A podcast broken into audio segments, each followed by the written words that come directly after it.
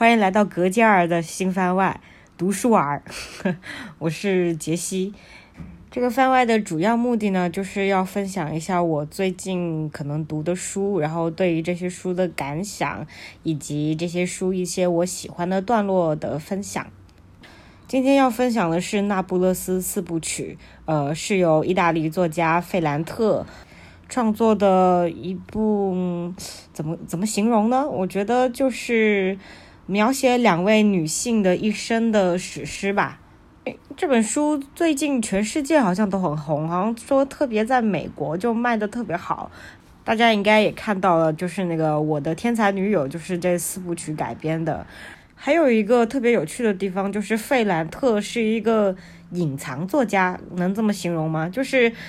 他没有人知道他是谁，除了他的编辑以外，应该我想。编辑应该要知道他是谁，毕竟他们要签合同之类的吧。就是记者也不知道，他最近出的那一本他的访谈集《碎片》也是通过就是书信的形式去完成的。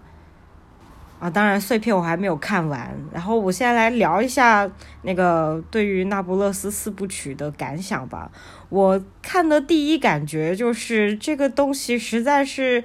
感觉就就是在写我的故事，因为我自己本身也出生在一个。比较贫穷的街区里面，我们那里不叫街区，我们叫我们中国不叫街区，我们叫小区哈。然后就跟那个书里描写的一样，哇，就是真的就是那种又贫穷，既有贫穷又有暴力。我们那里他还有赌博，反正就是大家，我感觉我就跟主人公一样，生活在一个非常喧闹、非常低俗、非常贫穷的一同样的。街区里面，而且电视剧也把这个街区还原的特别好，而我感觉特别像我生活的地方。电视剧里面，然后其次就是它描写的是两个女性之间的长一生的友谊嘛，几十年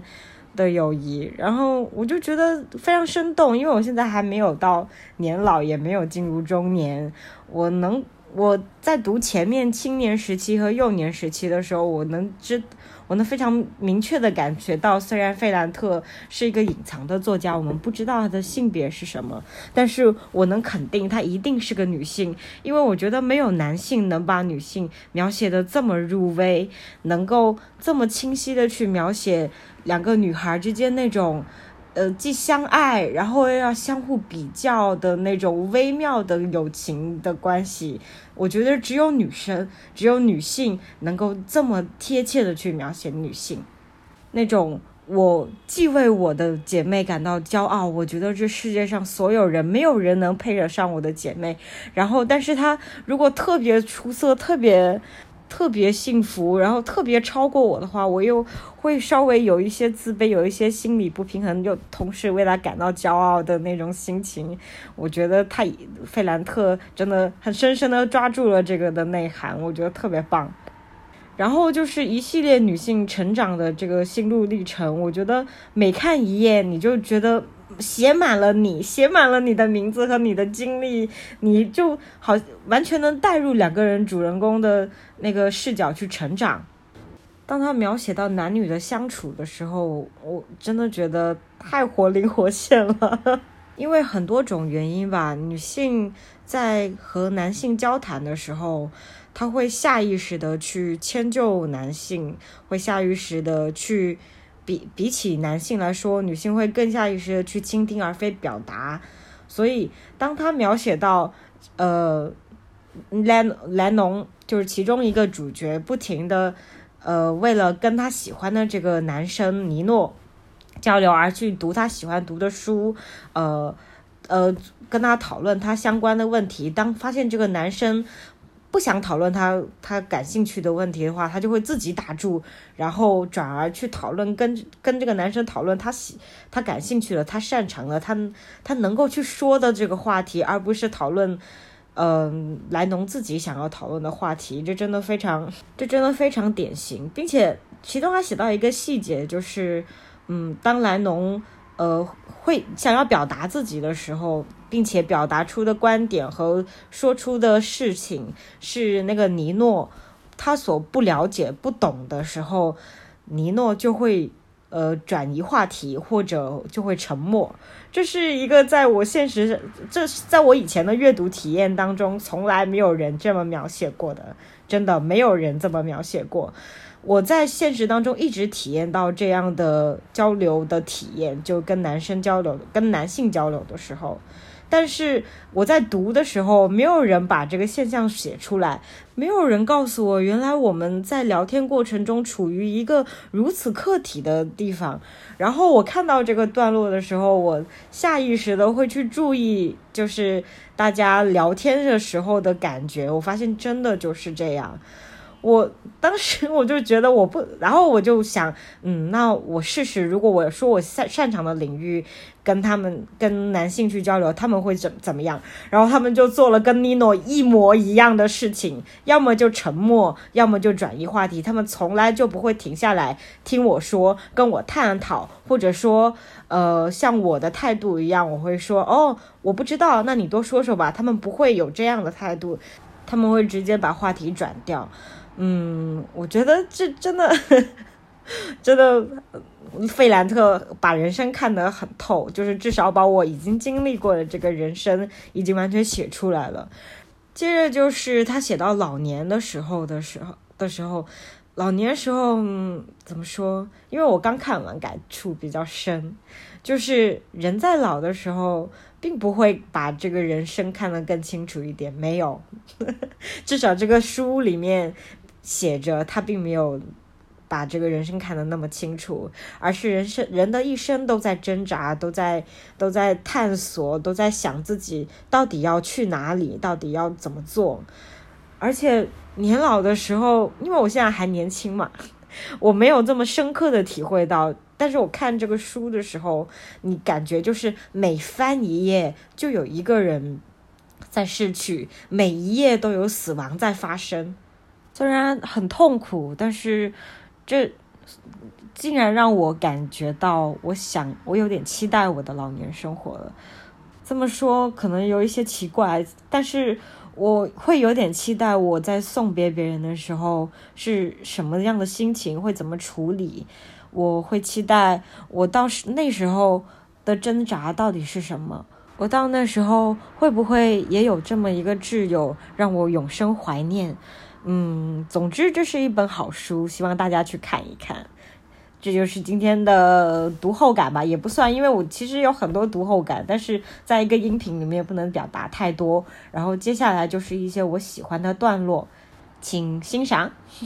啊，对了，因为我是看这本书的后期才想起想要做这样一个节目，所以我的段落可能前面一些我喜欢的段落来不及记下来了，所以现在分享的段落都是比呃书比较后期的一些段落。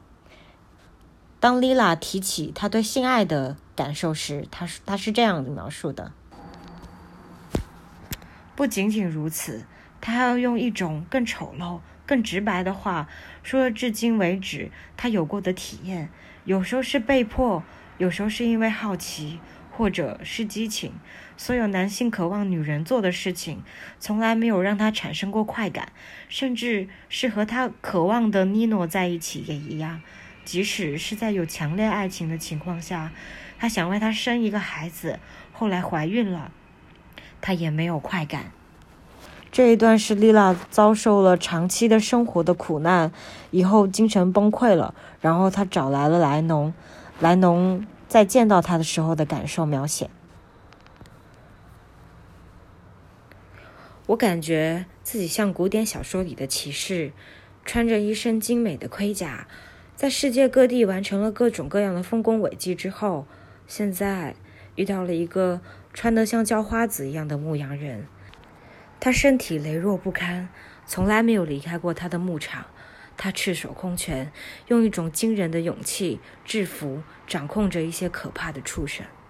这一段是描写莱农在生产以后的崩溃表现。几个月来，我都一个人在做斗争。我尽量掩饰自己阴暗的一面。有时候，我甚至开始向圣母祈祷，尽管我是一个无神论者，我为自己感到羞愧。更经常的是，当我一个人和孩子在家时，我会发出可怕的叫喊，只是叫喊，没有词语，只是和绝望一起呼出来的气息。这一段是当尼诺又再一次出现在莱农的生命里，并且帮着莱农对抗着她的丈夫。然后莱农的感受这一段也让我感受到，实际上莱农不是喜欢尼诺，而是喜欢投射在尼诺身上的那个自己。尼诺越来越惹他心烦，他的脸色看起来很疲惫，那些年刻苦学习的痕迹又出现了。他满眼忧虑，眉头紧皱。我想，我应该采取行动，要马上采取行动，但我什么都没有做。正好相反。我很难抑制我对尼诺的欣赏，还有内心的亢奋。是的，是亢奋。我看到、听到艾罗塔家的人，非常有文化的彼得罗正在失去自己的领地，他变得迷茫。他在用一些软绵绵的话来应对尼诺那些轻快、精彩，有甚至有些残忍的抨击。而尼诺·萨拉托雷是我的朋友，我的同学，像我一样，一个出生在那不勒斯老城区的人。要分享的最后一段，描写的是莱农在陪伴母亲最后的时光中的感受。但是他通常对孩子的注意力不会持续很长时间。他会说自己的童年、少年，他会说自己五岁时的事儿，然后跳到十二岁、十四岁。他跟我讲了那些年发生在他身上的事儿，还有他的小伙伴的故事。有一天早上。他用方言对我说：“从小我就知道人是会死的，我一直都知道，但我从来没想到过这事儿会落到我头上。我到现在还是觉得难以置信。有一次，不知道想到了什么，他忽然笑了起来，嘀咕一声：‘